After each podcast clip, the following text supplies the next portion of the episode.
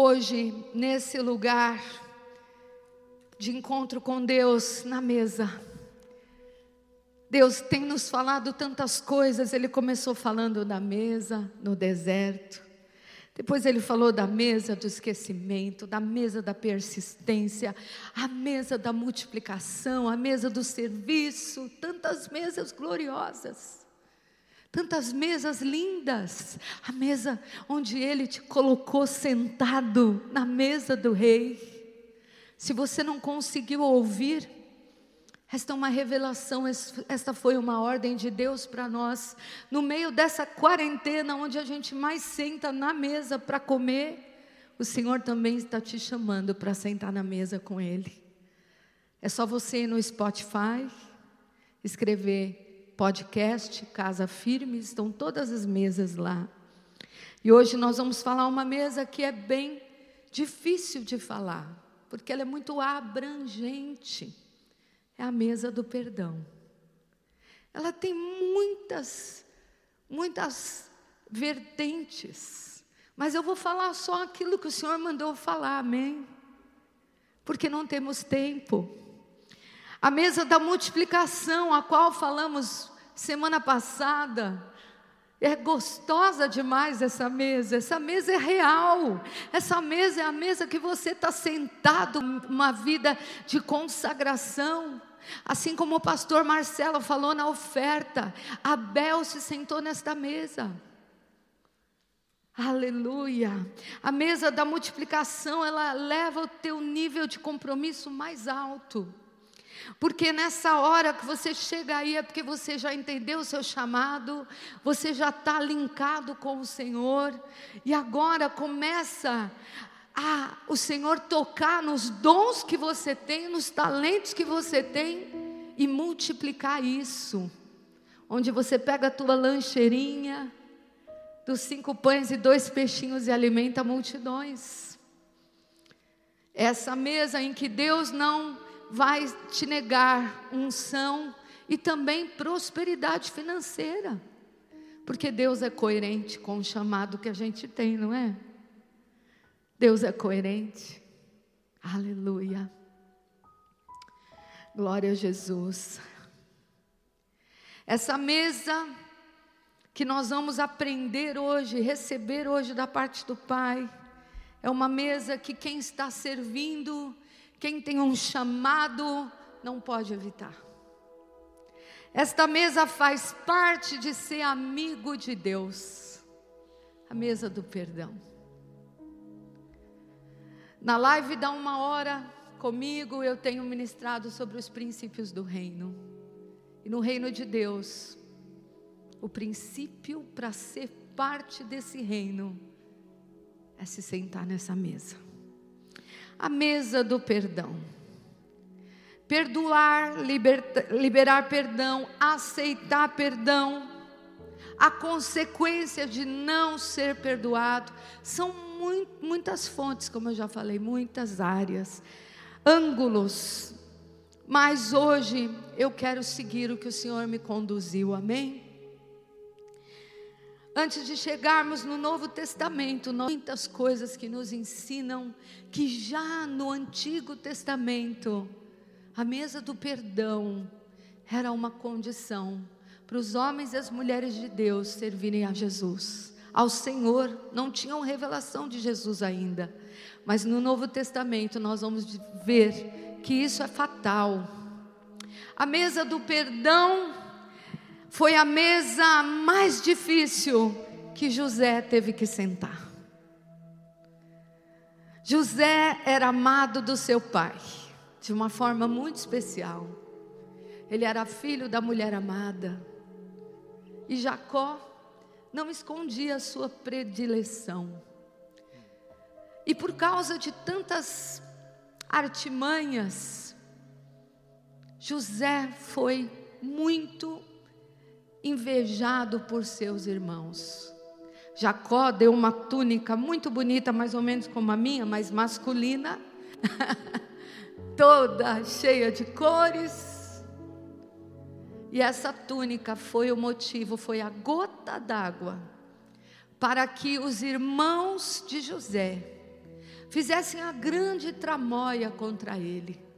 Queridos, nós temos aprendido que a palavra diz que no, o inimigo de Deus, no meio do trigo, semeia joio, não é assim? Quando eu e você nascemos bebezinho no colo da nossa mãe, ou às vezes até no ventre da mãe, através de atitudes, de olhares, de palavras, o inimigo consegue usar pessoas, e as pessoas mais importantes da nossa vida, como pai e mãe, para semear uma semente errada em nós. Uma correção que não foi certa pode virar um joio.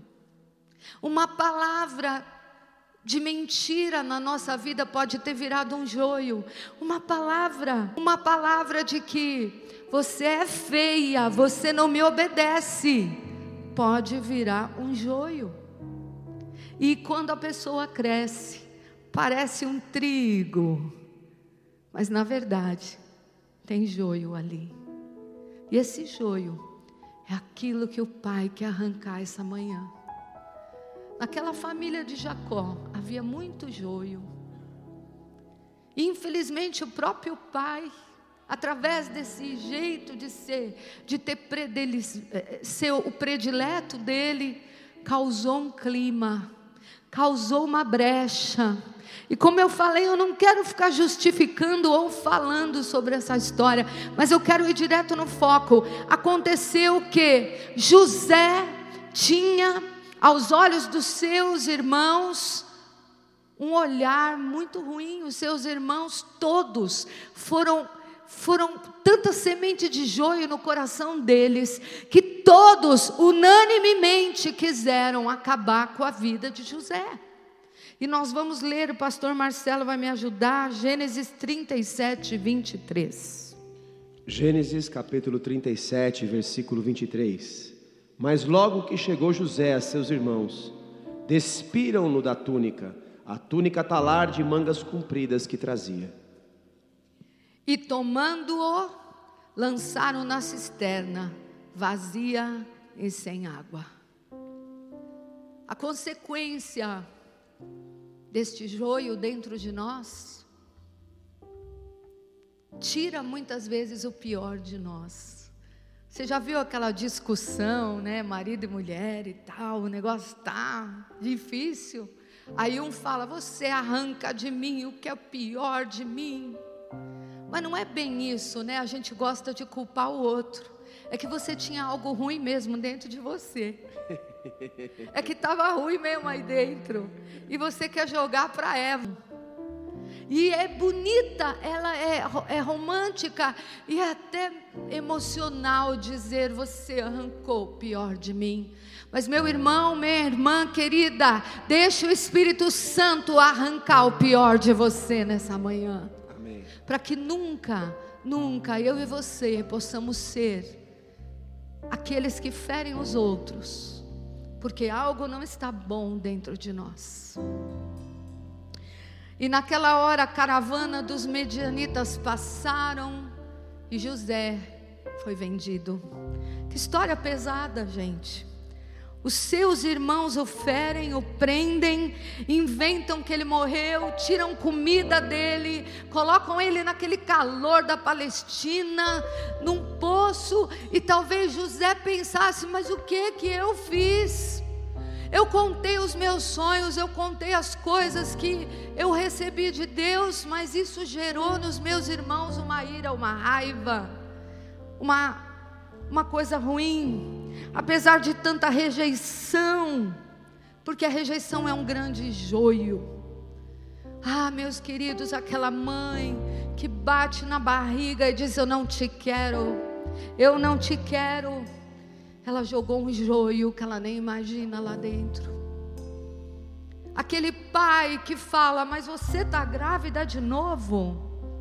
Jogou um joio. Joios por ignorância, por palavras, por olhares, por punições. E aí as consequências são fortes. E geralmente a artimanha do diabo é a nossa infância, são as nossas raízes. E ontem nós orávamos, eu e o apóstolo, pelo Café Kids, clamávamos, porque as crianças precisam voltar à casa do Senhor, amém? Aqui, aqui são denunciadas raízes, na classinha, com os tios, as raízes acomodado e parado. Tem mandado vídeos, tem ministrado seus filhos. Gênesis 39, 2 e 4. Gênesis 39, 2. O Senhor era com José, que veio a ser homem próspero e estava na casa de seu senhor egípcio. Versículo 4. Logou José mercê perante ele, a quem servia, e ele o pôs por mordomo de sua casa e lhe passou às mãos tudo o que tinha. Aleluia. Que bom que José tinha mais trigo do que joio. E ele conseguiu superar tudo aquilo, ele conseguiu. Ele se levantou, aparentemente estava tudo bem. Nós vemos que ele não ficou parado na dor, ele avançou. E talvez você seja como José, fizeram uma injustiça tão grande com você, te feriram tão grande, mas você está de pé. Você se levantou e você está continuando o chamado, você está entrando no propósito eterno de Deus. E aí, José saiu da sua primeira prisão, da prisão que os seus irmãos o colocaram no poço. E ele agora está lá no Egito, e Deus o levanta com o seu talento natural, a sua graça de administração. E aí Potifar o chama, um homem da nobreza, e um momento que Potifar não estava, a esposa de Potifar assediou José, mas José tinha mais trigo do que joio, José tinha integridade, e ele disse não. E porque ele disse não, de novo ele foi preso. Segunda prisão. E agora ele fica alguns anos na prisão do Egito. Misericórdia. E por causa daquela prisão, alguns anos, eu não sei o que ele pensou, eu não sei a solidão que ele sentiu, mas ele já estava meio calejado, já conhecia a prisão dos irmãos duas vezes. E a injustiça, quando fazem injustiça com a gente, isso é um joio que fica aqui. Às vezes você até perdoa as pessoas que te injustiçaram, mas há uma gavetinha dentro de nós que não perdoa a ofensa da injustiça. E de repente vem um gatilho e essa ofensa sai para fora. Estava lá José, com um chamado, com um propósito, com dons, com sonhos, e foram os sonhos dele, foi o dom que o Senhor deu para ele que o fez sair da segunda prisão através de um sonho, ele revelou a Faraó o que haveria de acontecer, revelou o sonho de Faraó. E aí, o que, que acontece? Faraó reconhece quem era aquele moço, um menino cheio de Deus, cheio da unção, cheio da graça. Manda tirar ele e diz: Agora você vai ser meu segundo. Agora você vai ter meu anel, José. Você vai mandar porque você tem uma unção. Você tem a graça, você vai administrar. Oh, glória! Parece que terminou o processo. José, terminou teu processo. Está tudo bem com você, José? É para isso que Deus te chamou, é para essa hora que você nasceu, José, para você ser o aquele que vai administrar a fome na terra. E eu quero fazer um parênteses aqui, quando você tem um chamado de Deus. Ah, muitas vezes o diabo te ataca desde a sua infância. O diabo quer de alguma forma destroçar esse chamado com essas sementes erradas que são jogadas no seu coração. Mas eu quero te dizer que José foi suportando o processo. E agora parece que ele chegou. Para esse tempo chegou, para essa hora ele nasceu, ele vai ser o segundo da nação mais importante da terra. Acontece Gênesis 42. Meu querido, na sua vida, na minha, sempre vai ter o Gênesis 42.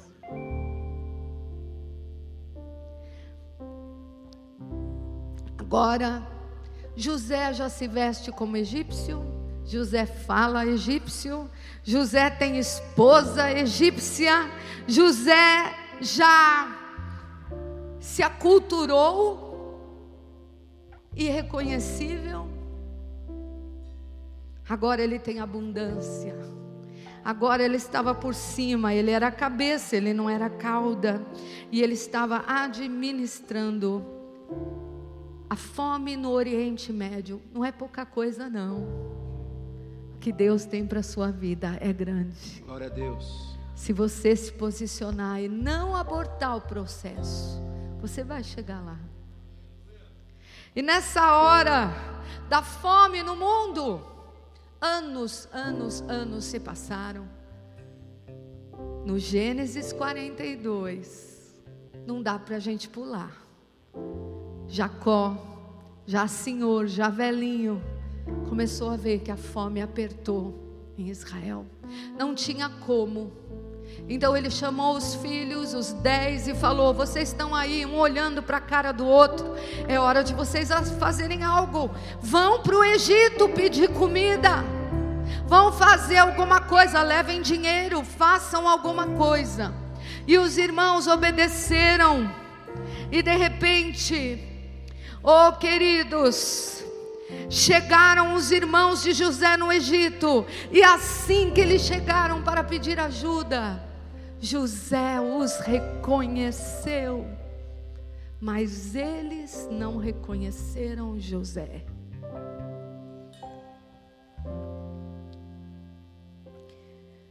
José teve ele fez um monte de, de, coisa, um monte de estratagema, né? Agora vocês vão, agora vocês voltam, agora você deixa um, agora deixa outro. Eu sinto, lendo esse texto, que José estava gritando dentro dele: eles vão pagar, eles vão pagar, eles vão sentir o que eu senti. Porque quando a gente está ofendido e ferido, o que mais a gente quer é que a outra pessoa saiba o quanto está nos ferindo e o quanto nos feriu. Gênesis 45, 4 e depois 15. Sabe, aqui diz que agora José era cabeça. Ele lembrou do sonho. Ele não era mais o irmãozinho, o caçulinha. Agora ele era alguém que tinha autoridade para pisotear os irmãos. Mas no Gênesis 45, 4 e 15, vamos ver o que ele fez. Gênesis 45, 4. Disse José a seus irmãos: Agora chegai-vos a mim. E chegaram-se. Então disse: Eu sou José, vosso irmão, a quem vendestes para o Egito versículo 15. José beijou a todos os seus irmãos e chorou sobre eles. Depois, seus irmãos falaram com ele. Veja que mesa difícil de sentar. Uau! José tentou se vingar. José tentou criar, mas de repente, o coração dele teve que tomar uma atitude teve que sair do terceiro pior cárcere, da terceira pior prisão que ele enfrentou, a prisão da, a, da falta de perdão. Não se comparou com o poço, não se comparou com a prisão do Egito, porque essa é uma prisão emocional.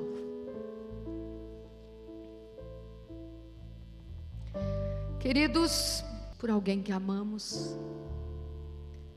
Quando não amamos muito, passa batido, mas quando amamos, dói muito. E naquela hora, não era um que ofendeu José, eram dez. Uau! Dez. Descaradamente, era uma ofensa coletiva era um colóquio contra ele, era um motim contra ele para destruir a vida dele. E nesta hora, onde ele estava ele e ele, dentro dele, ele tinha que tomar uma atitude. E graças a Deus, porque José lembrou do sonho dele. E José agora decide perdoar. Você já pensou se fosse ao contrário? Se ele decidisse matar? Tudo que José construiu para chegar no chamado e no propósito ia para o ralo. Porque, amados, o perdão é a mesa que define se você vai avançar, se Deus vai te colocar no outro nível ou não. Se ele não perdoasse, ele nunca seria livre. Se você não perdoar, você nunca vai sair da prisão. A iniciativa foi de José.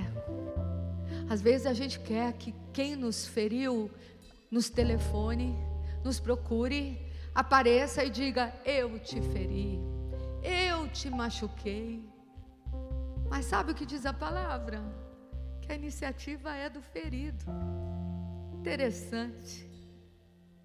E aí estava José Ninguém entendia nada, ninguém via ele, mas ele via tudo. Às vezes, aquela pessoa que te ofendeu não viu nada, não entendeu, está com aquela ferida borolenta, cheirando mal dentro de você, e você lembra como um filme, lembra ou não lembra? Ele lembrou o dia, a hora, o momento, o sentir, a raiva, a ira, tudo isso veio para fora, mas ele decidiu perdoar. Aleluia! A única maneira de ser livre foi liberar os seus irmãos o perdão, para que a amargura venha para fora. As razões são tantas, queridos são tantas que não queremos perdoar. E José tinha todas as razões. Tinha ou não tinha? Tinha ou não tinha nada justifica. Você vendeu seu irmão. Perdoar é um ato de graça e de misericórdia e não tem nada a ver com razões e justiça. Porque às vezes você tem que passar por cima da razão e da justiça para dizer: Eu te perdoo. Você não me deve nada. Talvez por fora tudo estava indo muito bem para José. Ele era o segundo. Ele não tinha nem mais vínculo com a família dele. Mas dentro tinha alguma coisa para ser resolvido. Tinha um câncer de alma. Ele deu o primeiro passo, querido, e você, o ofendido, quando você dá o primeiro passo, você vai ao caminho da sua cura. A pessoa que não perdoa, ela sempre vai ser a perdedora, não é o outro. O outro é outra pregação, mas eu estou falando de você que está ofendido, que está ferido, é você que está perdendo. Ah, queridos, nós temos inúmeros exemplos bíblicos para falar de pontes quebradas que só o perdão outros fizeram. Não se compara com a ferida que você faz em você mesmo cada dia que você adia o perdão. Só tem vida em abundância quem sabe perdoar. Nós vamos ver o que o Mestre nos ensina agora. Jesus nos ensinou que o perdão tem que ser rápido e sempre. Você pode dizer comigo? Perdão, tem que ser rápido, que ser rápido e sempre. e sempre. O diabo veio para roubar, matar e destruir. E uma das maneiras que ele destrói são as ofensas. Ele quer destruir você. E às vezes você está na bênção, você está crescendo em Deus, você está uma bênção, aí Ele vem e te faz tropeçar por uma ofensa, porque Ele quer roubar o teu chamado. Não perdoar é deixar com que essa ofensa amargure a sua vida. João 7,38. João capítulo 7, versículo 38. Quem crer em mim, como diz a Escritura, do seu interior fluirão rios de água viva. Aleluia. Vocês conhecem o rio Tietê, né? Nós, os paulistas, conhecemos. Aquele ali da Marginal Pinheiros, que misericórdia. É meio esverdeado. Tem tudo naquele rio, todo tipo de contaminação. Mas se você quiser saber da nascente desse rio, tem uma cidade, não sei se é Salesópolis, algo assim. É, isso aí? Ah, tô afiada. Salesópolis, a água é pura, é quase que potável. É uma água. Depois de 22 quilômetros por aí, ela fica esta contaminação horrível, esse lixo podre. Exatamente o que Jesus falou quando você me recebe, filho. Dentro de você há um rio de vida. Dentro de você vai fluir um rio do meu trono, da minha presença. É um rio purificador, é um rio limpo, é um rio maravilhoso. Ele vai passar em você e ele vai germinar fruto de vida, de salvação, de bênção há um fluxo do rio de vida dentro de nós. Mas quando a ofensa chega, quando ah, queridos, a falta de perdão está aí, ela é um entulho dentro de nós. Que nós vamos acumulando no rio de Deus que está dentro de nós. E de repente esse rio de vida que tinha que ser como a nascente, se torna como o Tietê. O erro está na nascente do rio? Não. O erro está com o que eu fiz com o meu rio. Eu deixei as contaminações, eu deixei o plástico, o lixo, o esterco, eu deixei tudo isso. E tudo isso são as ofensas. O diabo quer contaminar o teu rio.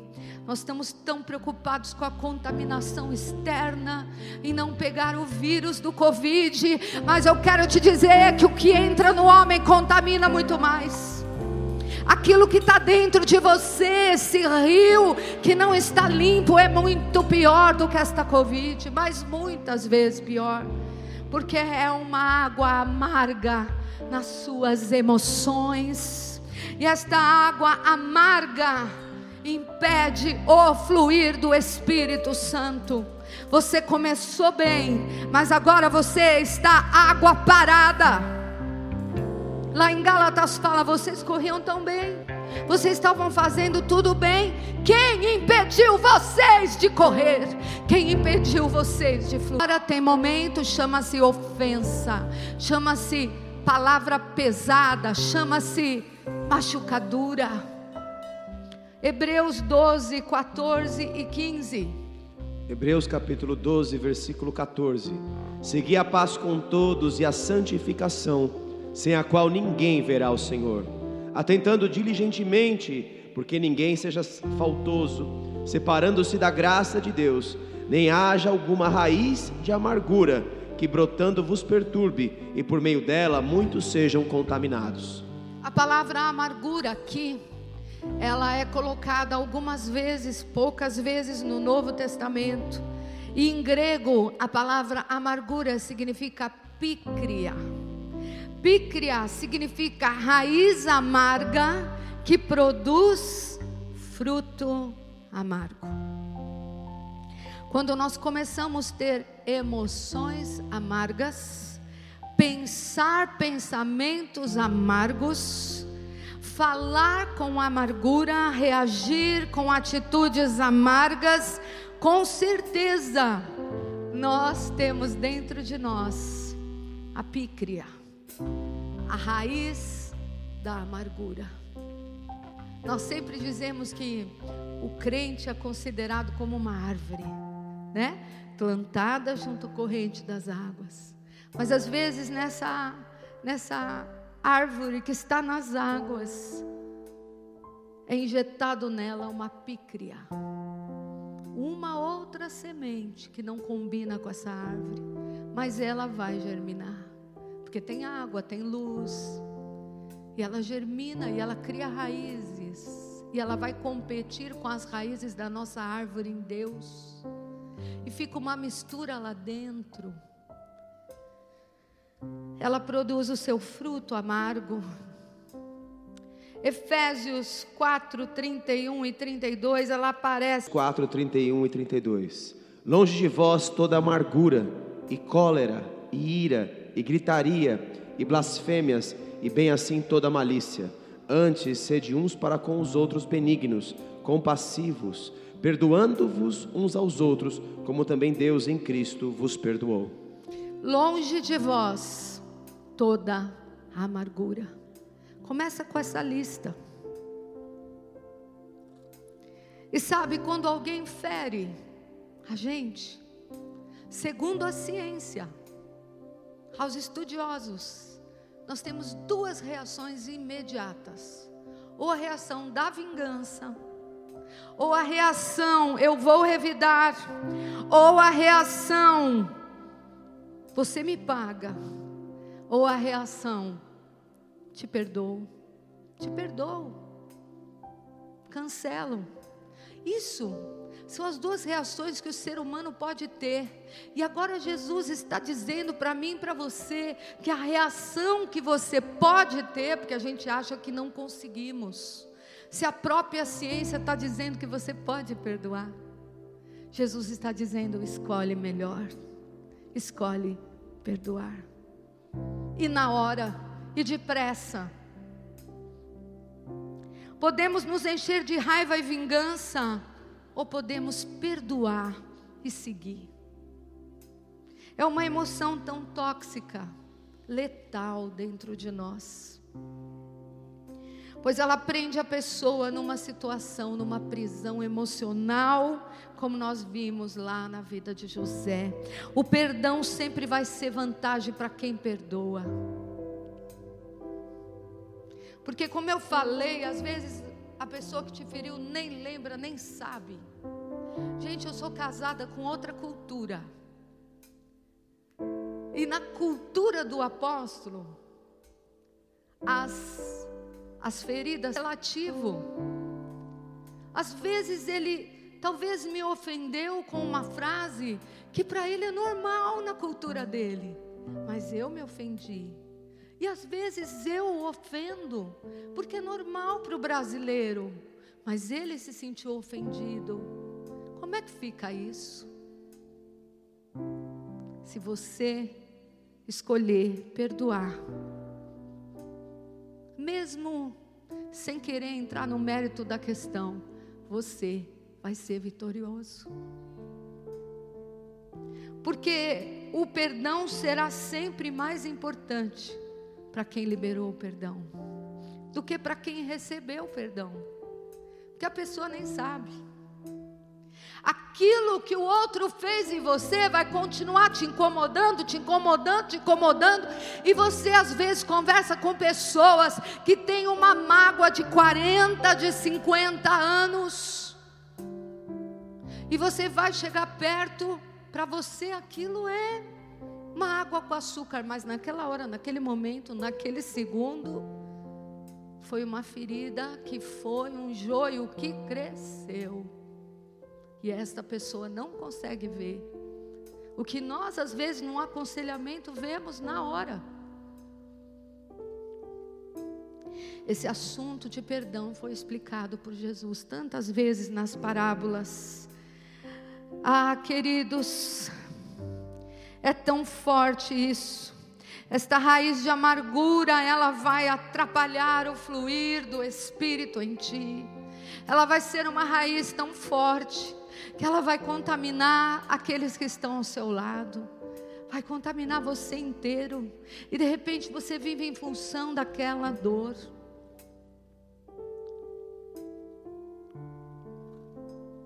Mateus, Marcos 11, 25. Marcos 11, 25. E quando estiverdes orando, se tendes as vossas ofensas. Queridos, está entendendo que esse negócio é sério? Porque é uma condição aqui. Quem gosta que Deus responda a sua oração? Oh! Quem gosta que tudo que está aqui nessa urna, a gente clama e Ele vem e dá vitória. Mas se você não perdoar quem tem que ser perdoado, essa resposta não vai vir, porque está aqui. A condição para minha oração ser ouvida é se eu libero perdão. Ponto. Orações não respondidas muitas vezes são porque você tem falta de perdão. Queridos, e para mim subir aqui no altar, eu tenho que fazer um, um, exame dentro de mim. A palavra do Senhor diz: examinai-vos a vós mesmos. Todos os dias eu preciso me examinar. Eu preciso dizer: cria em mim, Senhor, um coração puro. Senhor, arranca toda a semente que o Pai não plantou. Senhor, eu libero aqueles que me ofenderam, que me ofendem ou que talvez vão me ofender hoje. Mateus 6, 14 e 15. Mateus capítulo 6, versículo 14 e 15. Porque se perdoardes aos homens as suas ofensas, também vosso Pai celeste vos perdoará. Se, porém, não perdoardes aos homens as suas ofensas, tampouco vosso Pai vos perdoará as vossas ofensas. Aleluia. Foi duro ser escravo do pecado, não foi? Mas muitas vezes nós estamos escravizando alguém dentro de nós.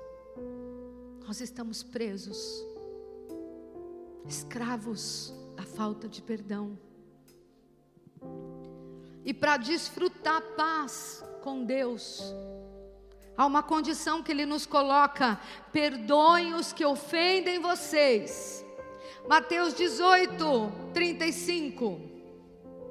Mateus íntimo, não perdoardes cada um a seu irmão. Queridos, hoje o Senhor nos prensa na parede. Ou você perdoa, ou você perdoa, filho.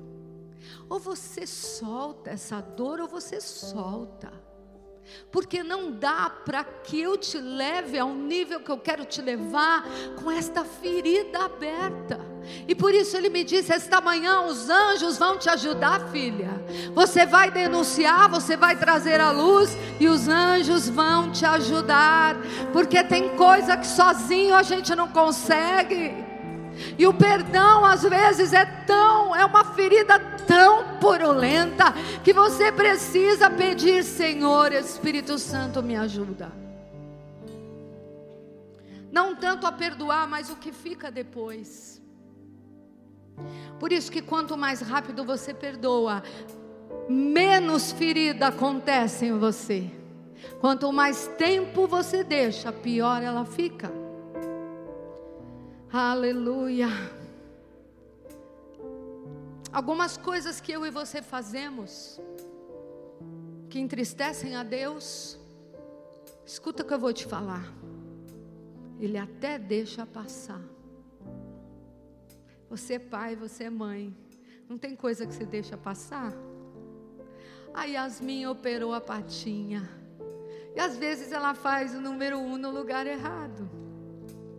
Eu quero brigar, mas vem assim, deixa, deixa passar. O pecado, Jesus não deixa passar. O pecado da falta de perdão, porque para ele é um pecado. Se de alguns perdoardes os pecados, ser-lhe-ão perdoados, e se lo retiverdes, serão retidos. Pessoas estão retidas dentro de você, pessoas estão retidas, acontecimentos, e você e eu temos a responsabilidade e a iniciativa de perdoar e rapidamente.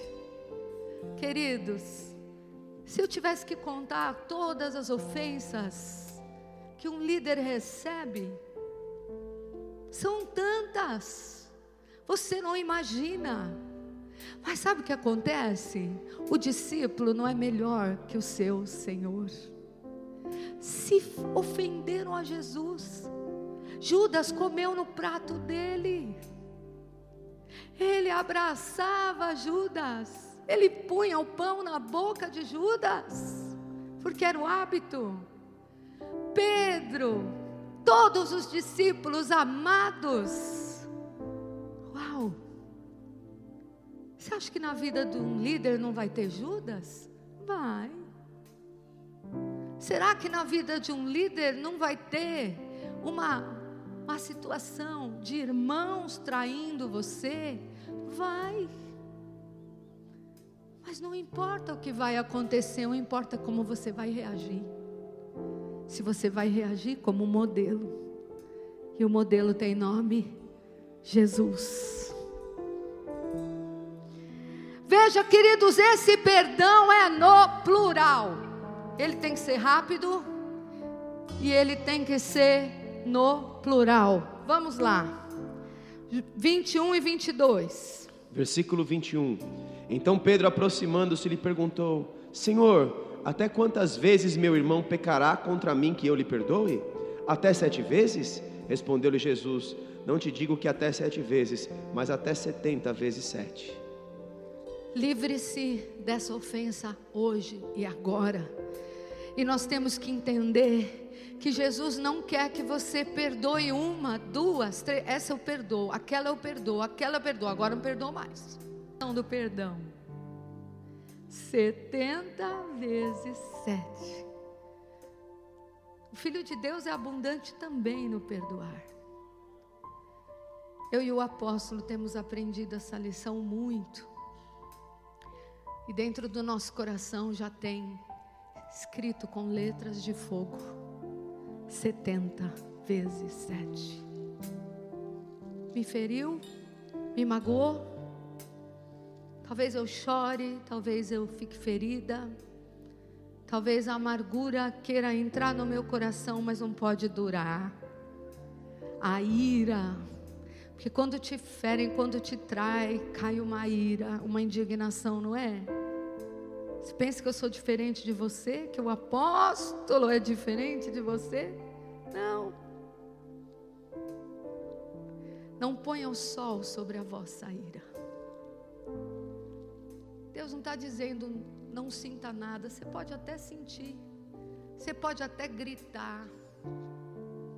Diz a palavra de Deus que José antes de perdoar os seus irmãos, segundo antes, ele chorou e gritou. E o grito de José foi um grito onde ele gritou e soltou a amargura do peito dele.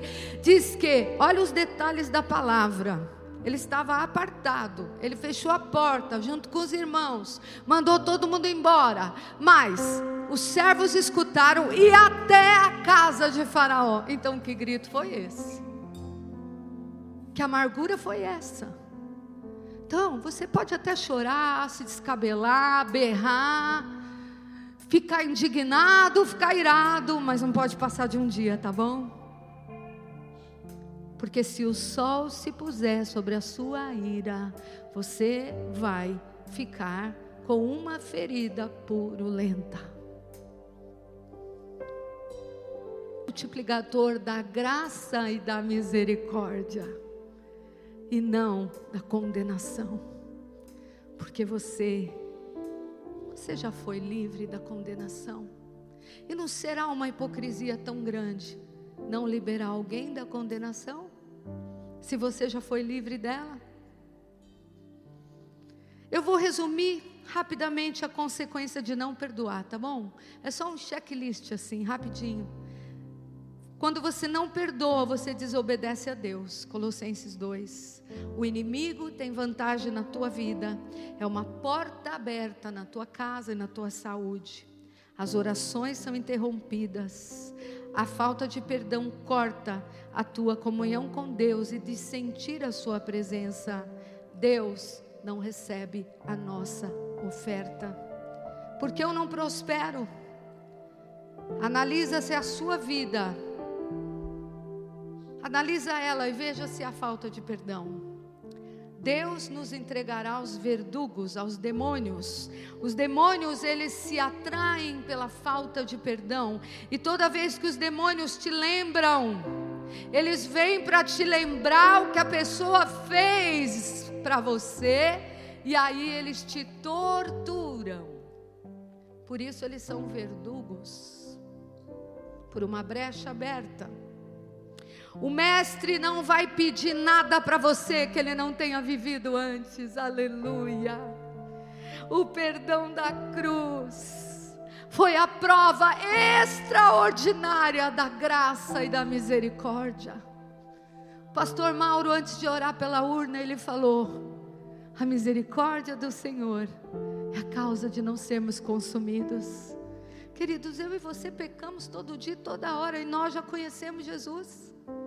Numa atitude, num pensamento, numa omissão. Então a gente está acabado. Mas como Ele é rico em perdoar, a misericórdia e a graça nos levantam todos os dias. Ele tinha todas as razões para nos condenar, mas ele nos absolveu. E ele disse: Tetelestai. Pai, perdoa que eles, eles não sabem o que eles estão fazendo. E aqui há uma revelação tremenda, porque realmente todos que crucificaram o Senhor não tinham entendimento do que estavam fazendo. E às vezes a pessoa que te feriu nem sabe ela não tem um entendimento, então ela te feriu.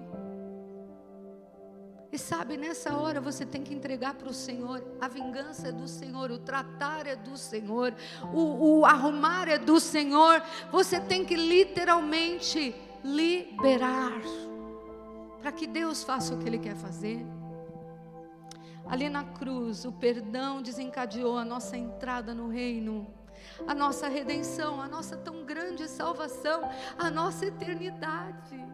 Por causa do perdão. Então você acha que Deus vai deixar passar um filho dele que não perdoa?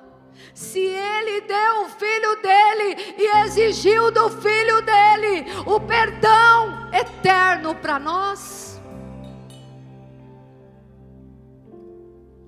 como não podemos entrar debaixo dessa graça? favor imerecido. Tem pessoas na nossa vida que vão precisar da nossa graça. Aqui carregamos. Vão precisar da misericórdia a que um dia recebemos. Como vamos representar a vida de Cristo se não temos um espírito convicto, perdoador dentro de nós? Gente, às vezes perdoar não é mais caminhar com aquela pessoa. Porque Jesus, ele também nos ensina que com alguns a gente nem pode comer. Não pode sentar mais na mesa com alguns. Mas nunca ele te incentivou a não perdoar. Ser coxos espirituais, lesados espirituais. Ah, queridos, nesta batalha da fé seremos ofendidos. Jesus já está te avisando. Por isso o reino de Deus tem essa base do amor incondicional que vai ter que perdoar cem vezes, é setenta vezes sete. Colossenses 3,13. Colossenses capítulo 3, versículo 13. Suportai-vos uns aos outros, perdoai-vos mutuamente. Caso alguém tenha motivo de queixa contra o trem, assim como o Senhor vos perdoou, assim também perdoai vós. Tremendo. Você entendeu que você tem que liberar nessa manhã? Para que você sente nessa mesa. E o Senhor me mandou falar de dois ângulos do perdão: o ângulo do que foi ferido, que ele precisa perdoar, e agora um outro ângulo: que Jesus não pôde subir aos céus sem resolver essa questão. A terceira vez que o Senhor se apresenta aos seus discípulos, a primeira vez foi na mesa. Na mesa eles estavam ali, Jesus falou: "Me dá alguma coisinha aí para comer, gente. Sou eu, eu ressuscitei." Depois de novo o Senhor apareceu e agora a terceira vez ele apareceu, já era para ele ter subido, mas ele não pôde subir, porque ele tinha que resolver um assunto seríssimo. Porque para Jesus o assunto do perdão é seríssimo. E Jesus foi até o mar, o mar da Galileia.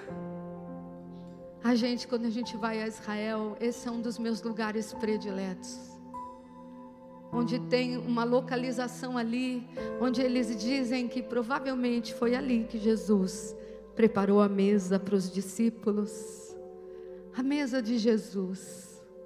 Ele preparou. Que a gente entre em alguns detalhes dessa mesa. Uma pessoa imperdoável, literalmente, a qual ele avisou, ele alertou. Você vai ser tentado três vezes. Você vai ser tentado a me negar três vezes. E mesmo assim, conscientemente, ele pecou. Que ofensa pesada para Jesus. Mas veja que interessante. Na hora da ofensa, na hora que Pedro ofendeu, vamos ver como é que estava o cenário. João 18, 18, depois pula para o 25. João 18, 18. Ora, os servos e os guardas estavam ali tendo acendido um braseiro por causa do frio, e aquentavam-se. Pedro estava no meio deles, aquentando-se também. Versículo 25. Lá estava Simão Pedro aquentando-se. Perguntou-lhe, pois: És tu porventura um dos discípulos dele? Ele negou e disse: Não sou. Eu quero que você pare para observar o cenário. No livro de João, só tem duas vezes mencionando brasas e braseiro, fogo e lenha, só duas vezes. Uma vez é quando Pedro se juntou com aqueles escarnecedores que não conheciam o Senhor e não teve coragem de assumir que ele era de Jesus, que ele o conhecia. E ele estava se esquentando ali. Talvez era um dia frio como esse, né? Realmente lá em Israel, na, na data da ressurreição, é um tempo frio. E estava aí Pedro, nessa fogueira, nesse fogo estranho da traição, ferindo o Mestre, com uma interrogação por três vezes. Chorou amargamente. E ele fez isso perto das, das brasas que estavam acesas as brasas da conveniência, o fogo que te dá conveniência, o fogo de quem está junto com você no pecado e está dizendo para você: é isso mesmo, você não conhece. João 21, 9 e 10. João capítulo 21, 9 e 10. Ao saltarem em terra, viram ali umas brasas e em cima peixes, e havia também pão. Disse-lhe Jesus: Trazei alguns dos peixes que acabastes de apanhar. Aleluia! Palavra de Deus, ela não tem uma vírgula que não tem uma razão de ser. E agora, Jesus, eu não vou ler o texto todo. E agora, o Senhor Jesus vai até aquele lugar, porque Ele nos conhece. Ele sabia que Pedro tinha uma amargura dentro dele. Ele sabia que Pedro já tinha visto ele ressuscitado, mas Pedro ainda tinha uma coisa terrível chamado culpa. Pedro tinha algo no seu coração. Talvez o sentimento daquele que não consegue se perdoar.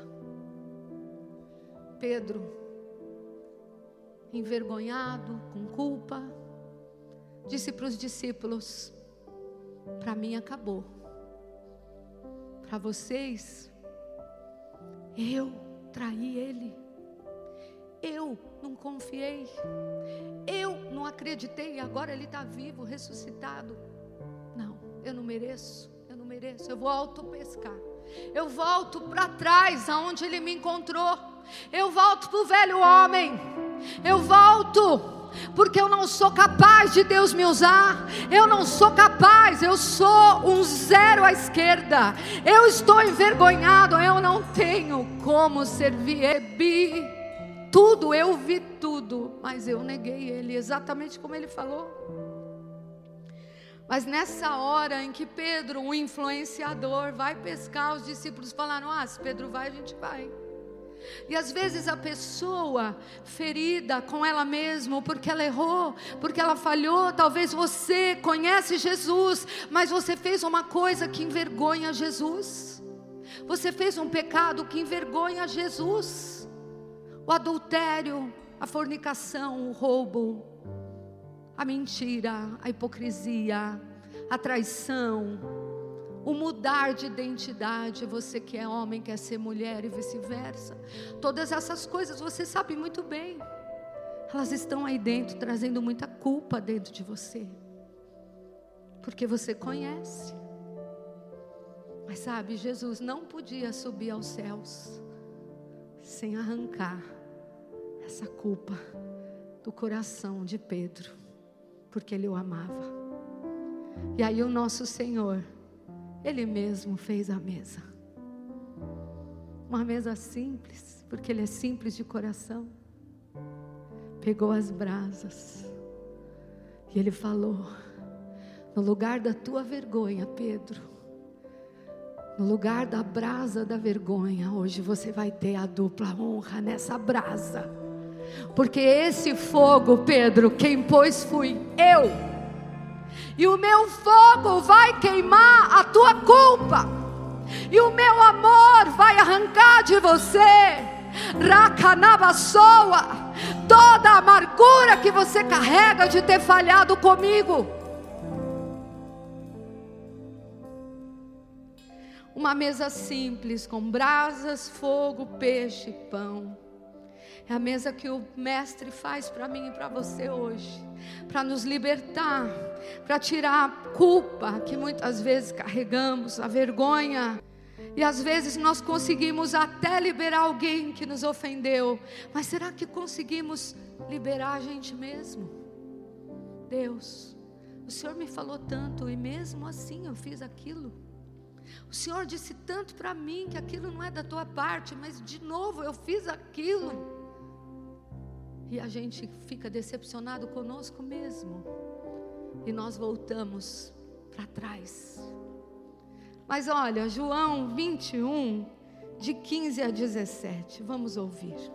João 21, de 15 a 17. Depois de terem comido, perguntou-lhe Jesus a Simão Pedro: Simão, filho de João, amas-me mais do que estes outros?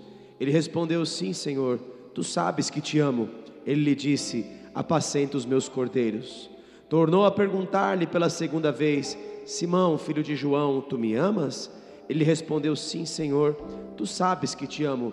Disse-lhe Jesus: Pastorei as minhas ovelhas. Pela terceira vez, Jesus lhe perguntou: Simão, filho de João, tu me amas? Pedro entristeceu-se por ele ter dito pela terceira vez: Tu me amas? E respondeu-lhe: Senhor, tu sabes todas as coisas, tu sabes que eu te amo. Jesus lhe disse: apacenta as minhas ovelhas. Queridos, Judas precisava desse perdão, mas ele teve remorso. Sabe qual é a diferença do remorso e do arrependimento? O remorso você quer resolver com você. O remorso vai fazer você remoer dentro de você. Eu sou um lixo mesmo. Eu não presto para nada mesmo. Eu sou terrível. Olha o que eu fiz. E o remorso vai te levar para o suicídio. Foi o que levou ele. Ele, Judas falou para mim: chega, a minha vida está acabada, porque eu não sei administrar este remorso, este sentimento. Ele achou que era ele que ia resolver, arrependeu. E o arrependimento não tem a ver com você, tem a ver com Deus que te perdoa. O arrependimento é quando você concorda, Deus, tu podes me perdoar, sozinho eu não consigo. Maridos cheios de remorsos, porque um dia adulteraram. Meu querido, tira esse remorso. Não adianta você se autoacusar. É hora de se arrepender. É hora de se prostrar e dizer: Jesus, só o Senhor pode tirar essa culpa do meu peito. O que é que está te amarrando? O que é que está doendo? O que você fez mesmo conhecendo Jesus? Que você mesmo não aceita. A mesa do perdão, queridos, é a mesa do recomeço. Aleluia.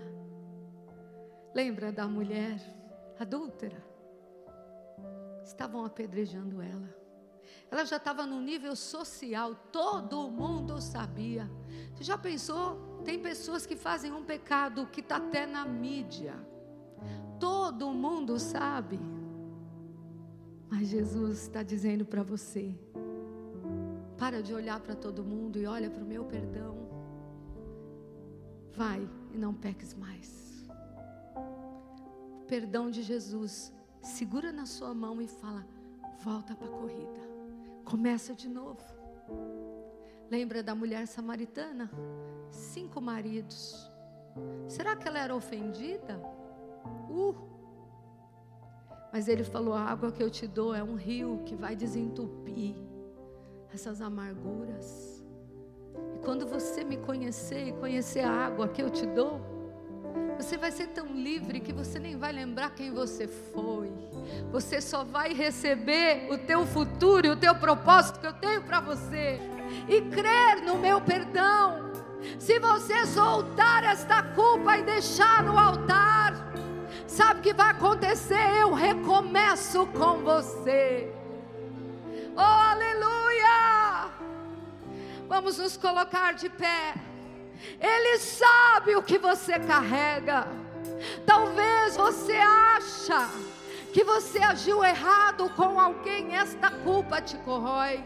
Às vezes você falou uma coisa para os seus pais que nem estão mais vivos e esta culpa te corrói. O Espírito Santo não quer, hoje ele não está medindo o tamanho do seu pecado, ele está dizendo: vem para a cura, vem para esta mesa, porque se eu te perdoo, se eu te liberto, você então será liberto.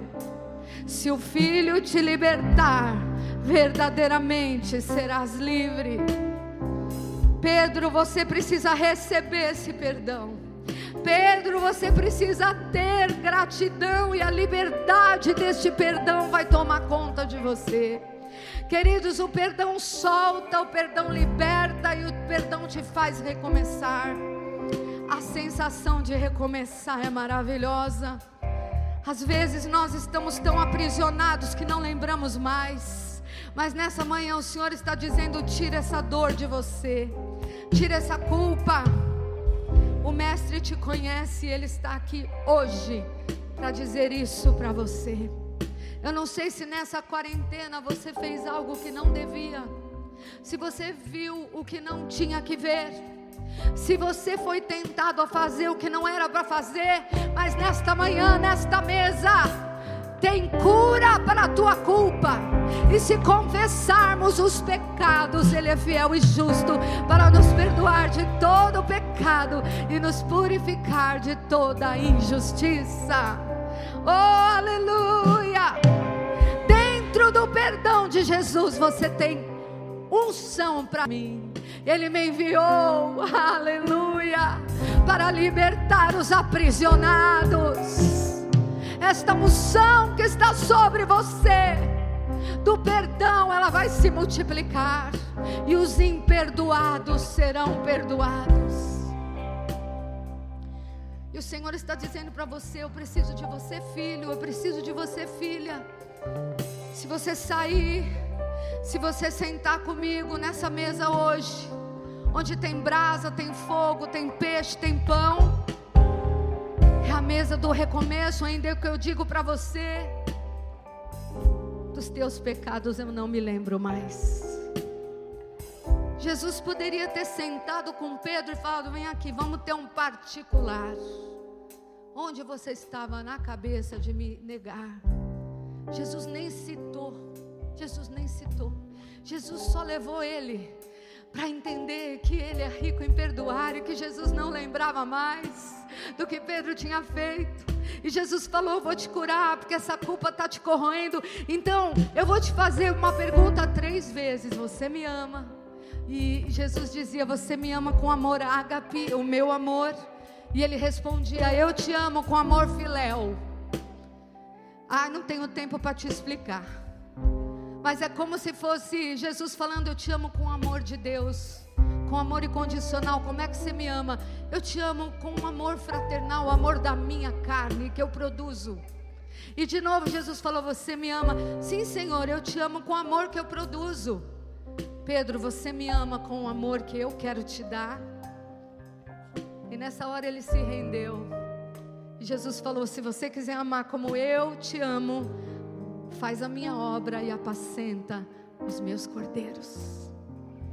Porque no lugar da tua vergonha, no lugar de pescar esse peixinho medíocre do velho homem, tu me pescarás alma de peixe.